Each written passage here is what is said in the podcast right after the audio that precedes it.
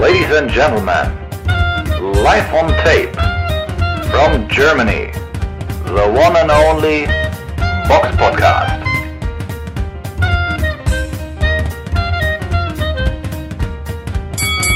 Hallo und herzlich willkommen zum Box Podcast Ausgabe 367. Es ist der 4.9.2022 und heute in kleiner Runde mit mir dabei der Eugen. Hallo. Und ich, der Robert, seid gegrüßt. Wir fangen wie immer mit dem Rückblick aufs vergangene Wochenende an. Der Box Podcast Rückblick aufs vergangene Wochenende. Und da waren ein paar nette Veranstaltungen gewesen, unter anderem äh, am Freitag, den 2. September 2022 in der Halla Polonia Ul Dekabristov in ich weiß nicht, was davon Stadt und was jetzt Hallenname ist. Auf jeden Fall war es in Polen und da hat Serge Michel, der Bavarian Sniper, äh, einen Kampf gegeben. Den hatten wir letzte Woche irgendwie, ist er uns durchgegangen. Und da hat er leider gegen, also durch äh, eine technische Entscheidung in Punkten führend, ähm, gegen Nikodem Jeschewski verloren in der sechsten Runde. Da war noch eine Veranstaltung äh, in England gewesen, am Samstag, den 3. September in Liverpool. Jawohl. Diese, die Veranstaltung, da war Liam Smith der Hauptkämpfer und der hat gegen Hassan Vanquinho geboxt. Eugen, den Kampf hast du gesehen. Oder in Teilen. Ja, ein Mann aus Tansania, der als großer Außenseiter angereist ist. Allerdings fand ich so in den ersten ja, zwei, drei Runden hat er sicherlich äh, nicht unbedingt geboxt wie ein Außenseiter, sondern sah echt solide aus, gerade so Runde 2. Und dann ganz komisch in Runde 4 geht er irgendwie runter. Also er nimmt sich wirklich bewusst ein Knie irgendwie ohne, ohne, ohne, ohne Schlagwirkung richtig vorher abzuhaben. Also das ist ein ganz merkwürdiges Ende. Und wenn man so die Aussagen liest, er hatte irgendwie angeblich Probleme mit dem Schuhen oder war vielleicht verletzt. Ich weiß es ehrlich gesagt nicht. Also das war ganz, ganz, ein ganz skurriles Ende bei diesem Kampf. Also ganz merkwürdig. Das, dafür, dass er halt noch so kurz vorher noch relativ gut aussah gegen Liam Smith, überraschenderweise, endete es sehr, sehr fast schon dubios. Also wie er da runterging, er ging wirklich bewusst so runter und Liam Smith schlug dann so auf den fast schon knienden Banquinho ein, der aber noch mit dem Knie nicht am Boden war, sonst wäre es ja theoretisch auch eine, eine, eine Disqualifikation gewesen. We- Aber also ganz merkwürdiges Ende, was ich, ich habe halt diese ganze Verhalten von hab- ich habe das überhaupt nicht verstanden, warum der da so runter und äh, ist der jetzt verletzt, hatte der Probleme mit dem Schuh, also äh, äußerst, äußerst merkwürdiges Ende. Also ich fand das recht, recht dubios. Ich weiß nicht, ihr könnt ja mal schreiben, was, was ihr dazu denkt, aber das war schon ein bisschen, für mich sah das alles, wirkte das sehr merkwürdig. Ne? Aber, aber gut. Ich meine, den Favorit hat er natürlich vorzeitig klar gewonnen. Ja, aber so vom Kampfverlauf, bisschen merkwürdig war das schon. Also, dass der Vaquinho da so runtergeht und so von alleine halt so, ne? War er schon müde? Weiß ich nicht. Kann sein. So richtig macht es nicht den Eindruck. Also, Ein ganz skurriles Ende. Von daher, ja, könnt ihr mal sagen, was ihr dazu zu meint. Also ich fand das ja ein bisschen, es wirkte ein bisschen dubios. Dann war noch eine Veranstaltung gewesen in der historischen Stadthalle in Wuppertal. Da war eine Veranstaltung von den Red Panthers Wuppertal gewesen und da gab es äh, paar Kämpfe unter Martin Huben gegen Timo Lein. Ähm, und es kam zum Rematch zwischen Marco Martini und Yasa Yüksel. Der war ja auch letztens mal bei uns im Podcast als Interviewgast gewesen. Und ähm, diesen Rückkampf konnte Yasa Yüksel für sich entscheiden durch Punktsieg. Dann war noch eine Veranstaltung gewesen im, am 3. September in äh, Mexiko. Da hatte Juan Francisco Estrada gegen Agi Cortez eine Unanimous Decision eingefahren. Cortez war in der siebten Runde einmal unten gewesen, aber sonst hat, wie gesagt, eine Unanimous Decision. Und der Kampf fand im super Fliegengewicht statt. So, jetzt wären wir ja, eigentlich würden wir ja jetzt auf den Kampf von äh, Andy Ruiz gegen Luis Ortiz eingehen, aber uns ist letzte Woche, letzte Woche ist uns leider ein kleiner Fehler unterlaufen.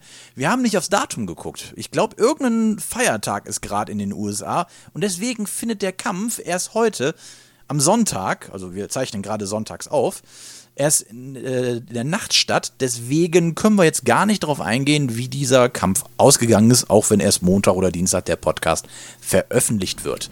Genau, weil ähm, so rein aus Gewohnheitsgründen ist es ja meistens so, dass Kämpfe vielleicht mal freitags stattfinden, am Regelfall ja samstags. Und, mhm. und, da achtet man ja aus, auf Gewohnheit schon gar nicht mehr drauf. Und das haben wir dann so gesehen. Aber so können wir zumindest vielleicht noch sagen, dass beim Wiegen, habe ich, ich habe mir, es mir angeguckt, ich fand, dass Andy Ruiz richtig gut aussah im Gesicht, richtig frisch, irgendwie jung.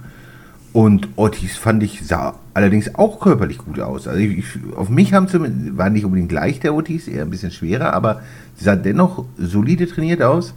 Auf mich haben beide einen sehr, sehr soliden Eindruck gemacht. Auf dich auch?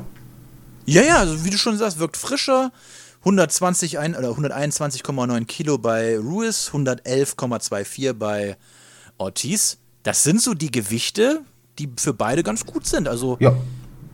rein von der Waage her verspricht der Kampf jetzt noch ein bisschen mehr Brisanz. Aber boah, also ich würde jetzt schon mich mehr auf, auch auf, auf Ruiz festlegen. Wobei, jetzt kommt der Punkt, ja, den du sagst, Ortiz sieht auch wirklich gut aus. Da ist eine Überraschung drin. Ja, ich meine, große Veränderungen bei den Wettanbietern, bei den Quoten gab es nicht. Also das ist noch ungefähr gleich. Also es ist halt wirklich schwer zu sagen. Es ist halt bei beiden so ein bisschen die Wundertüte und ich würde da auch keine große Änderung irgendwie an der Prognose statt. Ich finde, es ist einfach sehr schwer zu prognostizieren. Wahrscheinlich ist Andy Ruiz schon der Favorit, da er jetzt auch gut aussah beim Wiegen. Hoffe ich, dass die körperliche Verfassung auch sehr gut ist. Und wenn er wirklich gut drauf ist, kann er das gewinnen. Allerdings nur Optik gewinnt halt keine Kämpfe und Ortiz ist halt schon ein, ein mit allen gewaschenen, Wassern gewaschener alter Haudegen.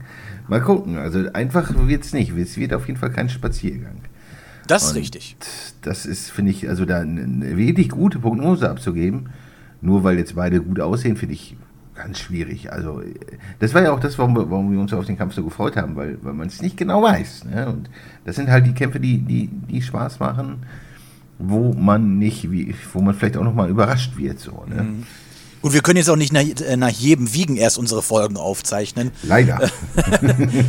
das wäre dann teilweise ein bisschen wirklich zu kurzfristig. So wie beim äh, Usik, wo man gesagt hat, oh, der wiegt aber da 10 Kilo Muskelmasse mehr, was natürlich Schwachsinn war. Ne? Ja, natürlich, aber, abgesehen mal davon, 10 Kilo Muskel aufbauen, äh, da sind manche Jahre, also gute Sportler teils Jahre mit beschäftigt manche guten Sportler nur kurze Zeit, wenn man ja ja, wenn man einen guten Apotheker hat. ja, ja ist halt ne. Deswegen ist das hier jetzt quasi so ein, so ein Ding zwischen Rückblick und Vorschau, aber dann gibt es das halt nächste Woche im mhm. Rückblick. Und ja. ja, es ist halt so, liebe Hörer, wir nehmen halt im Regelfall immer sonntags auf und es ist für uns schwierig, das auch immer in der Woche so zu. Sonntag ist schon oft schwierig genug, weil manche mal müssen wir auch in diesen Tagen arbeiten. Und in der Woche ist es natürlich auch schwierig für uns, weil wir immer oft unterschiedliche Arbeitszeiten haben. Und dann ist das halt auch schwierig. Und wenn du lange gearbeitet hast und dann äh, sich dann auch nochmal einsetzt in einem Podcast, es ist halt alles mehr Arbeit oft, als ihr so denkt, so einen Podcast zu produzieren. Ja, also wir verdienen hier nicht einen einzigen Cent mit und äh, dafür sitzt man dann auch mal sonntags dann so drei, vier Stunden an so einem Podcast, um den dann zu schneiden und zu produzieren, damit der noch äh, auch, gut klingt und rausgeht. Also äh, vielleicht wird ja mal irgendwann ein Sponsor uns auf, auf uns aufmerksam oder wir erreichen mal irgendwann vielleicht bei YouTube die Tausender-Marke, dass man vielleicht mal ein bisschen Werbung schalten kann, damit man mal so weich sich eine Tafel Schokolade kaufen kann. Kommen wir zur Vorschau. Vorschau auf kommende Kämpfe.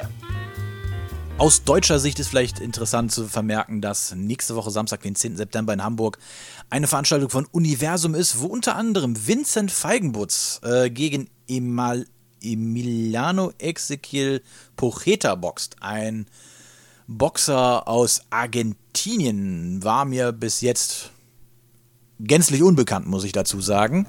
Hat Aber man ja, ja, man lässt ihn extra einfliegen, ne, den Mann. Das erinnert auch an gute alte Universumzeiten, dass man so Argentinier eingeflogen hat. Das haben wir ja früher schon, als Kohl noch an der Macht war, hat man das ja auch schon gerne gemacht. Also, ich weiß nicht, was ich davon halten soll, ne.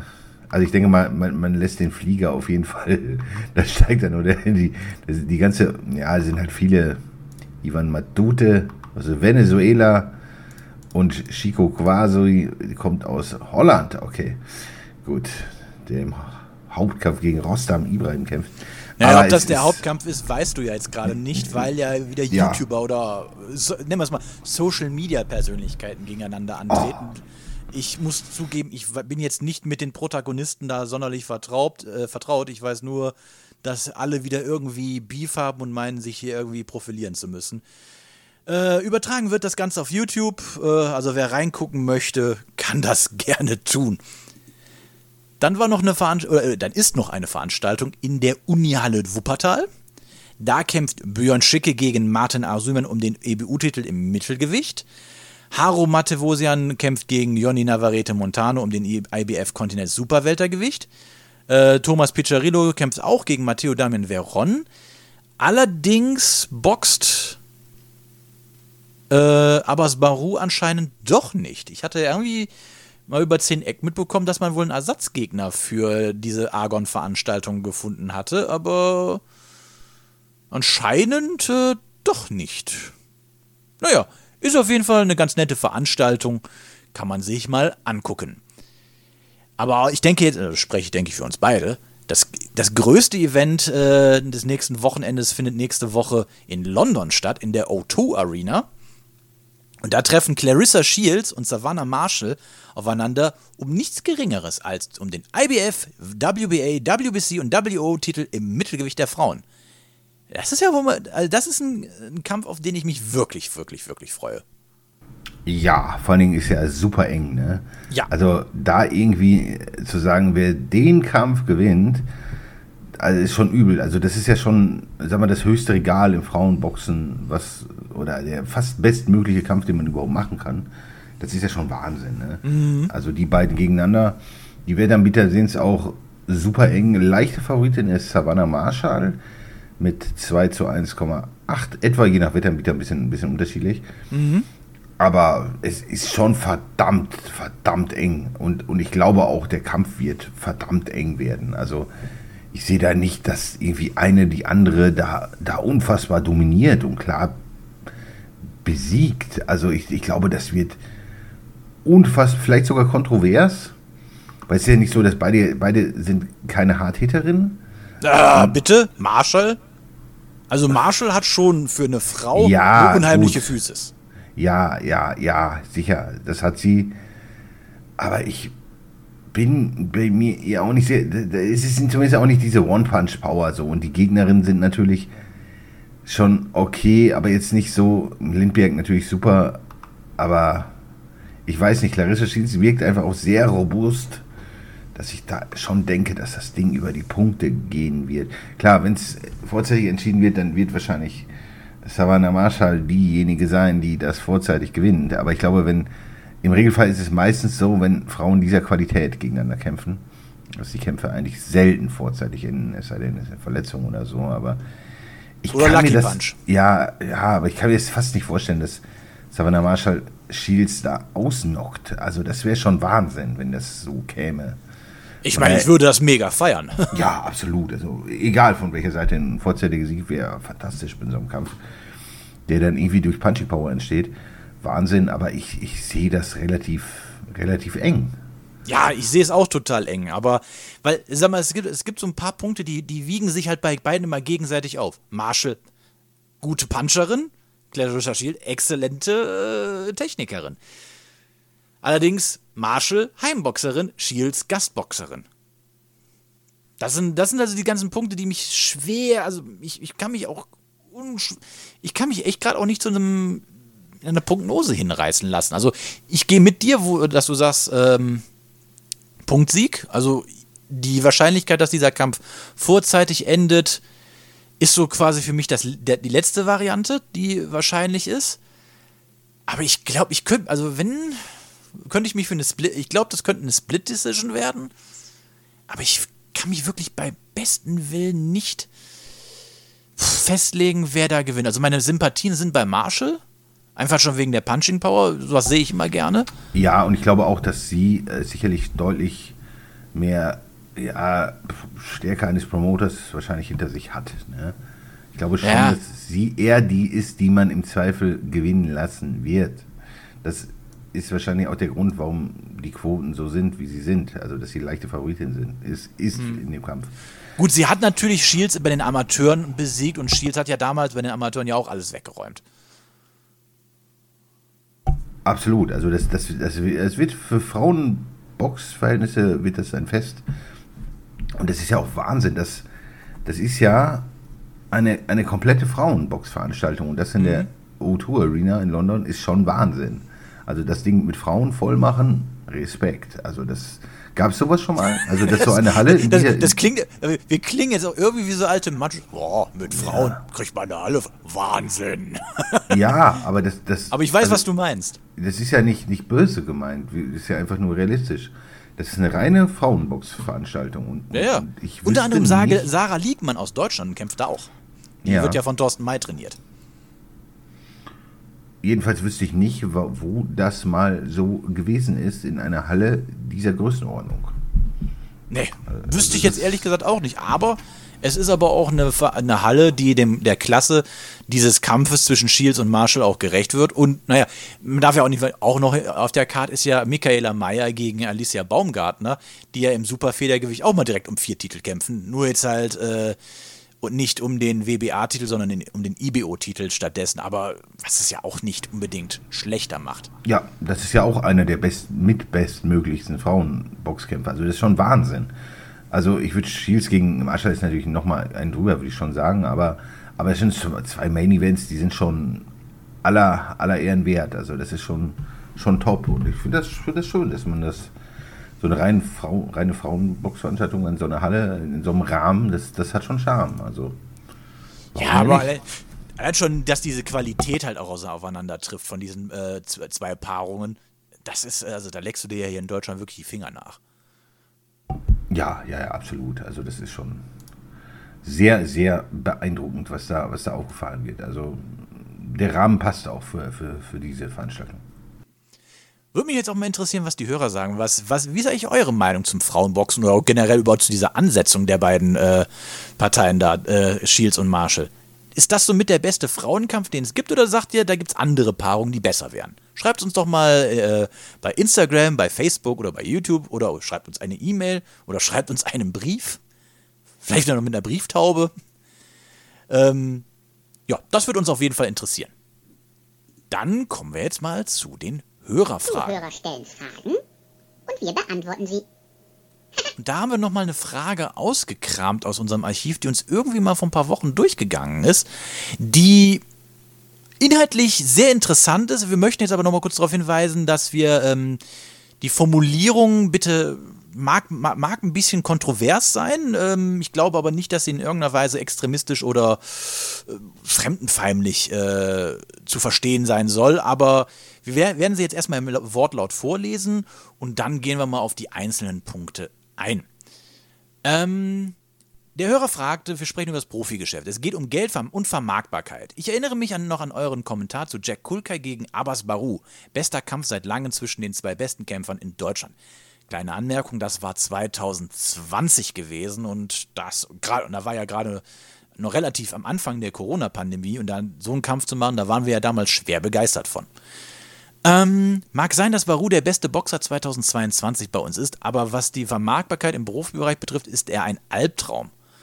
Kein K.O.-Schläger, Afrikaner mit deutschem Pass, keine Heimatbasis, vollkommen unbekannt. Jack Kulka ist ein ganz wenig bekannter, aber keiner meiner Freunde in Berlin oder aus dem Osten hat je von ihm gehört, geschweige denn jemand an seinen sportlichen Leistungen interessiert.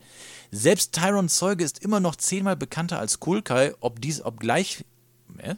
Und dies obgleich man von ihm seit gefühlten Ewigkeiten nichts mehr gehört hat. So leid es mir um den Kämpfer wie Barou tut, mit einem Afrikaner mit ausländischen Namen und wenig schillender Persönlichkeit holt man keine Katze hinter dem Ofen hervor. Meiner Meinung nach zieht eigentlich nur deutsche, russischsprachige Boxer, größte ethnische Sprachgemeinschaft in Deutschland, oder Kämpfer aus der türkischen Community die Massen.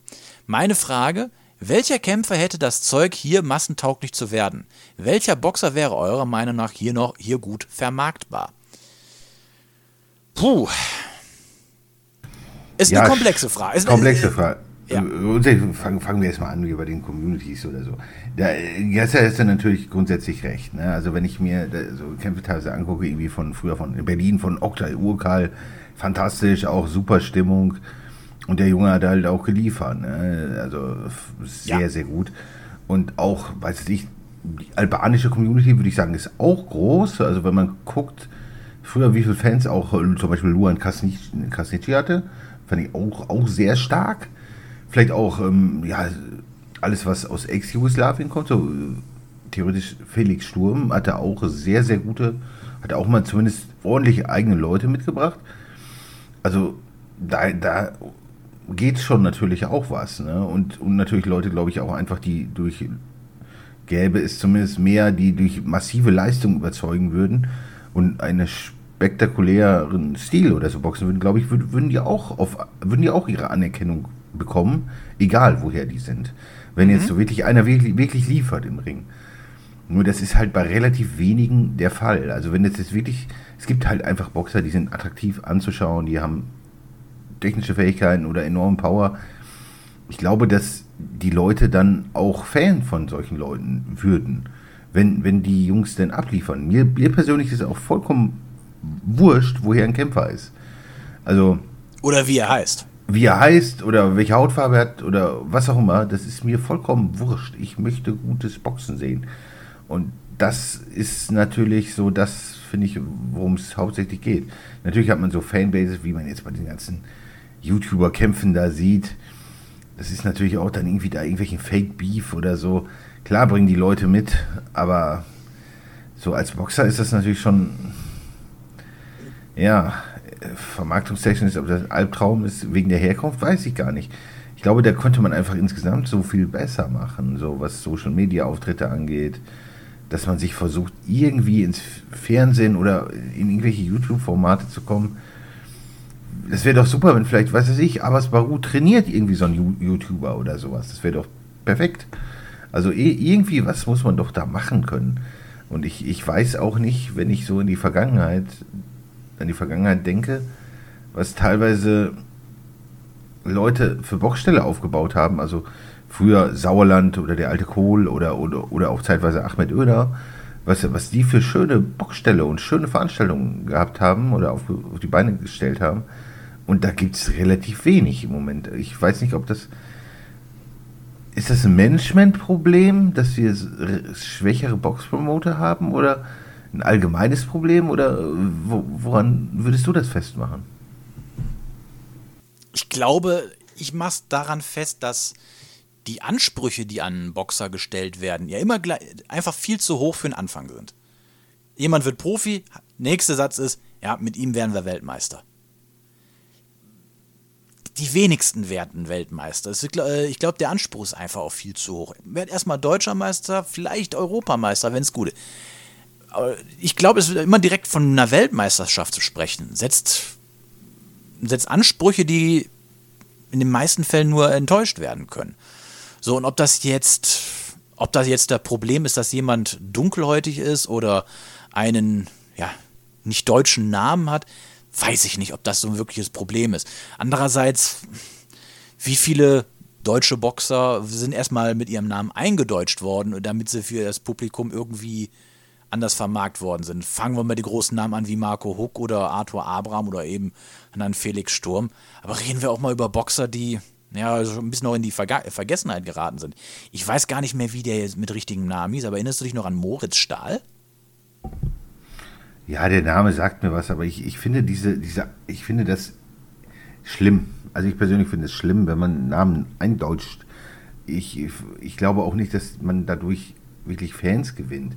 Ich denke, mir, bleib doch echt, bleib doch, du bist doch der, der du bist. Es ist auch gut so. Du musst dich, dir doch doch nicht irgendwelche Fake-Namen geben oder so. Ich glaube auch nicht, dass man da irgendwie jetzt äh, so den deutschen Horst, der irgendwie auf deutsche Boxer steht, dass, dass, der, dass, dass man den da irgendwie mit begeistern kann oder so. Kann ich, ich kann das nicht so nachvollziehen, aber weiß ich nicht. Ich, ich bin ja auch, was das angeht, total offen. Mir ist auch oft total egal, wo die Leute herkommen oder was für einen Pass die haben oder so. Das interessiert mich nicht. Ich will guten Sport sehen und, und gute Kämpfe sehen. Und mir geht da auch keiner ab, wenn da jetzt irgendwie so ein Deutscher dominiert oder so. Weiß ich nicht. Mir, mich, mir hätte das auch früher gefallen, wenn da irgendwie Sag mal so, mir würde schon einer abgehen, wenn ein Deutscher dominiert, weil ich es halt einfach schon so lange nicht mehr gesehen habe. Ja, aber, aber genauso würde ich mich freuen, wenn jetzt zum Beispiel ein in Deutschland trainierender, ein angesiedelter Kämpfer irgendwie erfolgreich ist. Ja, ja, das ich auf fand das, fand das super früher, Sauerland, wenn er irgendwie Povetkin gekämpft hat oder, oder die Klitschkos oder bei Universum könnte man jetzt wahrscheinlich 50 Leute nennen, die hier geboxt haben. Oder wenn nur, weiß es ich, als, als Ahmed Unna damals die Kubaner rübergeholt haben. Ich habe keine Karten gekriegt für das Event. Ich fand das so, so gut, wo der seinen Stall aufgemacht hat. Die, diese Jungs dann mal bewundern zu dürfen, in echt, das ist doch fantastisch, wenn man da so wirkliche Olympiasieger hat, die der Öner damals halt bekommen hat. Fantastisch einfach. Und das, mich zieht das in den Bann. Also ich stehe da einfach auf diese boxerische Qualität, die ich gerne sehe. Und, und dann ist mir, wie gesagt, der Pass oder die Nationalität ist mir dann auch nicht so wichtig. Ich persönlich will immer, dass der Bessere auch das Urteil bekommt, egal auch wie der Pass. Ich, ich, ich, ich habe da wirklich ein großes Problem, wenn dann irgendwie so ein, weißt du, äh, sagen wir mal, nennen wir ihn mal Ronny Stahlwolf, der, wenn der irgendwo im Chemnitz da gewinnt und da irgendwie seinen Gegner bescheißt nach Punkten, ich habe, oder beschissen wird, ich habe da echt ein Problem mit. Ne? Ich will, dass dann der Ronny Stahlwolf, Adler, Fuchs da auch verliert, wenn der der schlechtere Mann ist. Da geht mir dann, also ich, ich, ich schäme mich dabei dafür dann. Weiß ich nicht. Ich denke, das geht, sollte jedem Sportler so gehen, dass einfach der bessere Mann das Urteil bekommt. Und beim Boxen will will ich nur gute Kämpfe sehen. Und mir persönlich ist das egal. Es ist halt die Frage, ob das so in der Allgemeinheit, ob die, sie, ob da denen einer abgeht, wenn da irgendwie ein, ein Landsmann kämpft oder so. Ich denke aber, die Frage jetzt auch noch, die er auch noch gestellt hatte, ziehen eigentlich nur deutsche, russischsprachige Boxer oder Kämpfer aus der türkischen Community? Hm, glaube ich schon. Also da kann, den Ansatz kann ich schon verstehen, weil glaube ich auch bei diesen Communities, wie eben auch der eben angesprochenen albanischen Community, halt auch sehr viele Fans auch sind, die diesen Sport mögen. Und ähm, wenn wir mal überlegen an unsere, eine unserer letzten Folgen hier von äh, Adam Kovnatski gegen ähm, Ali Erendemiresen, die ist verhältnismäßig gut angekommen, weil wir dann auch dann, ach, schau mal an. Das war ja auch eigentlich nur so zweite Reihe Boxen, aber auf Augenhöhe halt. Ähm, da dachten wir, okay, wahrscheinlich wegen den Polen und äh, den Türken, äh, die äh, sich für Bo Boxen interessieren, haben wir wahrscheinlich da auch nochmal so den einen oder anderen Aufruf äh, mit abgegriffen. Also ich glaube schon, dass da so die Communities schon auch einen, ähm, einen Faktor spielen. Aber die Frage ist jetzt, äh, die letzte Frage äh, in diesem ganzen Text war ja, welcher Kämpfer hätte das Zeug hier massentauglich zu werden? Ich wüsste es jetzt ehrlich gesagt gar nicht. Nein, nein. Also ich denke, es ist so, dass zum Beispiel Manuel Schar, finde ich, hat teilweise echt solide Ansätze. Ist bei Social Media sehr stark vertreten. Nur da fehlt es einfach wahrscheinlich eher an dem boxerischen Können. Und ich, ich sehe halt keinen, der irgendwie sowas vereint, von wegen so ein bisschen, der irgendwie bei Social Media erfolgreich ist und, oder irgendwie generell in den Medien präsent ist und der halt auch noch Boxerisches anbietet. Und das muss halt zusammenkommen, um auch wirklich große Hallen wieder voll zu machen, wenn es um Sport geht und nicht um YouTuber-Kämpfe oder ähnliches. Aber da muss halt die boxerische Qualität stimmen, sowie irgendwie der Mensch, der irgendwie spannend ist und sich gut verkauft. Und ich, ich, ich sehe da auch keinen, so, der da jetzt wirklich, wo ich denke, ja, das könnte aber eine, eine richtige Rakete werden. Der, den ich zuletzt, wo ich dachte, der, oder denke, der also ein bisschen Potenzial ist ja halt dieser deutsche Superschwergewichtler, der auch dunkelhäutig ist, aber mir hat, also super Typ, mir hat er sehr gut gefallen. Ich glaube, aus dem könnte man richtig was machen. Und weil der auch Boxer Wen, ist. me- meinst du den Amateur Tierfuck, Ja, genau. der Nee. Europameister ist? Ja, der, der, also den finde ich zum Beispiel ultra spannend. Und ich glaube, wenn man den, auch ein guter Charakter so, ne, guter Mensch, so, so, soweit ich das beurteilen kann, aber ich aber irgendwie spannender Typ, netter Kerl, boxerisch fantastisch auch, hat sich gut entwickelt. Ich glaube, das, das wird zum Beispiel eine, wenn man ein bisschen in den Medien irgendwie, ja, platziert und ein bisschen aufbaut, so, es, es gibt Leute mit Potenzial. Nur, ich glaube eher, dass das Problem so das Drumherum ist. Training, Management, ne, Medienpräsenz, so daran mangelt es vielleicht auch sehr. Und, aber wo soll das auch herkommen, wenn, wenn, wenn das alles so abgebaut hat, all- allgemein im Boxen? Ja, ich übertreibe jetzt mal. Se- Selbst wenn du jetzt, hier du hättest jetzt einen deutschen Gennady Golovkin. Schön und gut, aber wo, wo soll der in Deutschland übertragen werden? Ja, es fängt ja bei den Basics an, so wo soll der adäquate Trainingsbedingungen vorfinden, wo soll der Sparringspartner herkriegen. Da bist du natürlich vielleicht in einem, einem Gym in England oder in den USA sicherlich besser aufgehoben, um dort dich entsprechend professionell vorzubereiten unter, unter den besten möglichen Bedingungen. Da fängt es an und dann gibt es wahrscheinlich wenig geeignete, richtig starke Manager für, für diese Leute. Ne? Und also wäre ich irgendwie so ein, so ein Amateur, der irgendwie ultra stark wäre, ich glaube, mein Weg würde auch nach England gehen oder in die USA. Und ich würde Ja, sie, siehe, äh, siehe ähm, Abbas Baru. Ja. Der ist ja in England bei Adam Booth. Ja, und, und, und ich, das ist wahrscheinlich auch der, der, der, der Königsweg, den du dann gehen kannst. Nur du musst natürlich auch irgendwie vielleicht den Markt irgendwie zu Hause bedienen und ist natürlich auch schwierig ne, mit dem Boxen. Wahrscheinlich Boxen passt auch nicht unbedingt vielleicht in den Zeitgeist rein. Er hat vielleicht auch nicht unbedingt den besten Ruf. Ne? Man hat ja auch durchaus viel kaputt gemacht. Und es ist ganz, ganz schwierig. Ne? Das ist irgendwie so ein Henne-Ei-Problem. Was ist zuerst da? Woran mangelt es? Aber im Grunde, glaube ich, kann man fast sagen, es mangelt eigentlich an allem. Ne? Oder? Ja.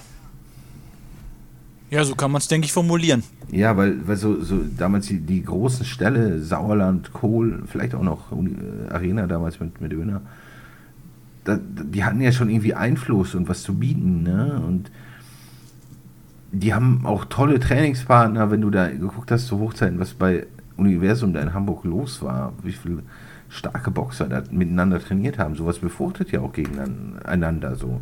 Ja, gerade was ein Universum ja auch teilweise, die hatten, was die da ja alles unter Vertrag hatten, das war der Wahnsinn. Ja, und sowas gibt es halt in Deutschland leider nicht mehr. Und, und da kann man nur hoffen, dass vielleicht ir- irgendwie irgendwo sowas wieder entsteht. Irgendwie so ein Punkt, wo gute Trainer, viele hochwertige, qualitativ hochwertige Boxer irgendwie aufeinandertreffen. Und ich glaube, we- wenn jemand wirklich liefert, ist, glaube ich, auch die Nationalität, Religion oder was auch immer, spielt eigentlich wahrscheinlich keine Rolle. Wenn du wirklich massiv lieferst und, und irgendwie so eine einzigartige Persönlichkeit bist, die einzigartig liefert, glaube ich, kannst du, wirst du als Boxer auch immer Erfolg haben. Nur du musst halt irgendwie diese Qualität erreichen und das ist schwierig. Mit Ja. diesen Rahmenbedingungen. Dann kommen wir noch abschließend zu den Nachrichten. Nachrichten. Fangen wir vielleicht mit ein paar kleineren Infos an. Wie, äh, interessant wird diesen Monat im September noch, am 24. September, der Kampf zwischen Joe Joyce und Joseph Parker. Der wurde ja schon angekündigt und diesmal geht es sogar um die Interims-WM. Das heißt, der Sieger aus diesem Kampf wird dann auch Pflichtherausforderer bei der WBO um die Weltmeisterschaft. Und äh, auch eine sehr interessante Ansetzung. Dimitri Bivol, den wir ja auch eben erwähnt hatten, steigt gegen Gilberto Ramirez am 5. November in Abu Dhabi in den Ring. Ist auch ein sehr guter Kampf. Also mit einer der besten Kämpfe, die man so im Sch- Halbschwergewicht machen kann. Natürlich würde jetzt äh, Bivol gegen Beterbiev boxen. Wäre natürlich der Kampf, den wir alle lieber sehen würden. Aber das ist auch schon eine verdammt, verdammt, verdammt gute Ansetzung. Genau, vor allem danach weiß man auch mal wirklich einzuordnen, wie gut Gilberto Ramirez ja ist, weil er, er schon noch nicht so gegen diese A-Liga geboxt hat und jetzt das Duell ist schon fantastisch. Alles klar. Ah ja, wo wir gerade noch dabei sind bei Nahe Osten. Ähm, Tyson Fury gegen Olexa Usyk könnte gegebenenfalls im Februar möglich sein, weil Usyk möchte sich jetzt erstmal von seinen äh, Verletzungen erholen und hält einen, deswegen auch einen Kampf im Dezember für nicht sonderlich realistisch. Und Tyson Fury hat jetzt die Tage mal wieder kryptisch angegeben, dass er vielleicht schon dieses Jahr noch einmal in den Ring steigt, um sich fit zu halten. Aber gucken wir mal. Aber der wollte doch 598 Milliarden Dollar haben oder so. Ach, weiß der Geier, was der will. Ich glaube, dass der, ganz ehrlich, das ist, glaube ich, teilweise äh, tageszeitabhängig, was der will. Ja, wahrscheinlich. wie beim Frühstück. Ne? Ja, vielleicht äh, äh, stritt er auch noch heute noch zweimal wieder zurück und wie dreimal wieder äh, äh, an. Also weiß der Geier was. Wie er so gerade drauf ist. Wir schließen noch den Kampf, äh, den, den Podcast mit äh, zwei traurigen Nachrichten ab. Einmal der ehemalige Klitschko-Gegner Arid Bigfoot Martin ist im Alter von 58 Jahren gestorben. Äh, war ein recht bekannter, ähm, ja, halbwegs bekannter äh, Journeyman, der recht gutes Eisenkinn hatte, auch gegen viele gute Boxer immer über die Runden gegangen ist. Ähm, ob er gegen Ernie Shavers über die Runden gegangen ist, das ist, äh, ist auch eine Frage, die nie geklärt werden will, denn der ist leider jetzt auch gestorben mit 78 Jahren, einen Tag nach seinem Geburtstag. Und Ernie Shavers, ja, also irgendwie momentan, also in den letzten zehn Jahren so, die sind ja echt wirklich sehr, sehr viele Boxer aus dieser goldenen Ära der 70er Jahre leider gestorben. Joe Frazier ist tot, Ali ist tot, Ken Norton ist tot. Also, sind schon wirklich eine Menge leider über den Jordan gegangen. Aber äh, Ernie Shavers, den fand ich wirklich immer echt gut. Vor allem, der hat ja wirklich zugeschlagen wie so eine Dampflok. Ja, natürlich ein, ein Mann von Wahnsinnsqualität. ne? Also, Der aber nie Weltmeister wurde. Ja, aber schon, schon, ja, die, die größten seiner Zeit einfach alle, alle geboxt hat. Ne? Der ist ja Wahnsinn, wenn man so, egal, Ali Holmes, der alle hat er geboxt. So, ne? Das ist ja schon, schon, schon eine beeindruckende Karriere und auch wirklich irgendwie so ein Begriff, so, der Name allein schon. Ne? Das ist ja schon jemand, den man so, so, so kennt. Ne? Gut fand ich ja mal den Satz von Ron Lyle, der hat ja auch mal gegen den geboxt, äh, der gesagt hatte, wenn er dich getroffen hat, gingen die Lichter aus. Ich kann jetzt drüber lachen, aber diese, in, in dieser Zeit war das überhaupt nicht lustig. Oder auch äh, Larry Holmes, der ja auch gegen ihn geboxt hatte und später ja auch mal gegen Mike Tyson geboxt hat. Da sagte der ja auch, Ernie hat mich härter getroffen als jeder andere Kämpfer, Mike Tyson eingeschlossen. Von Mike Tyson getroffen zu werden, ist wie von einem rasenden Ferrari getroffen zu werden. Von Ernie Shavers getroffen zu werden, ist wie von einem Truck äh, getroffen zu werden. Das sagt schon einiges aus, wenn man schon sagt, der hau- haut härter zu als Mike Tyson. Ja, eine weitere Legende, ne? Die, die so geht. Und je älter man wird, desto mehr öfter passieren solche traurigen Dinge irgendwie. Leider. Naja, ich, wenn wir vielleicht noch so den Podcast noch so 30 Jahre weiterführen, sprechen wir wahrscheinlich über die Leute, die dann in den 90ern groß waren. Ja. Hoffen wir. Wobei, das tun wir ja teilweise schon. Ja. Ah, was ein schönes Thema, um so einen Podcast zu beenden. Äh, bleibt gesund draußen, äh, abonniert unseren äh, Podcast, das würde uns wirklich, wirklich gut helfen. Ähm, liked uns, teilt uns, äh, drückt die, die Glocke äh, und ja, folgt uns bei Instagram, Facebook und YouTube. Spotify natürlich auch und äh, iTunes Music. Und dann hören wir uns nächste Woche wieder. Bis dahin, bleibt gesund und macht's gut. Tschüss. Servus. The one and only Box Podcast. New episodes every week. Follow us on Facebook, Instagram, YouTube, iTunes Music and Spotify. Box Podcast Boxpodcast.de